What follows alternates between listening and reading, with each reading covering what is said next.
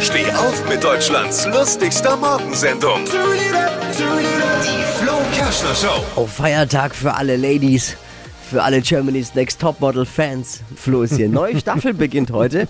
Vielleicht ist ja was Neues für Jerome Boateng dabei. Muss man jetzt abwarten. Muss man jetzt abwarten. Heidi Klum hat übrigens verraten, sie will äh, GNTM. So sagt, sagt man das so, Lisa eigentlich? GNTM halt. Ne? Ah ja, okay. Ich will das Ding auf jeden Fall irgendwann in ihre Tochter Leni übergeben. Äh, Das ist so, als ob Dieter Bohlen DSDS an den Menderes vererbt.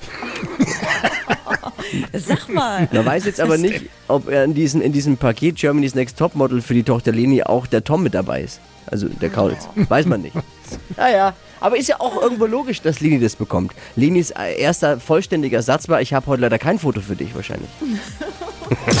Was hat Flo heute Morgen noch so erzählt? Jetzt neu. Alle Gags der Show in einem Podcast. Podcast Flo's Gags des Tages. Klick jetzt, hitradio n1.de.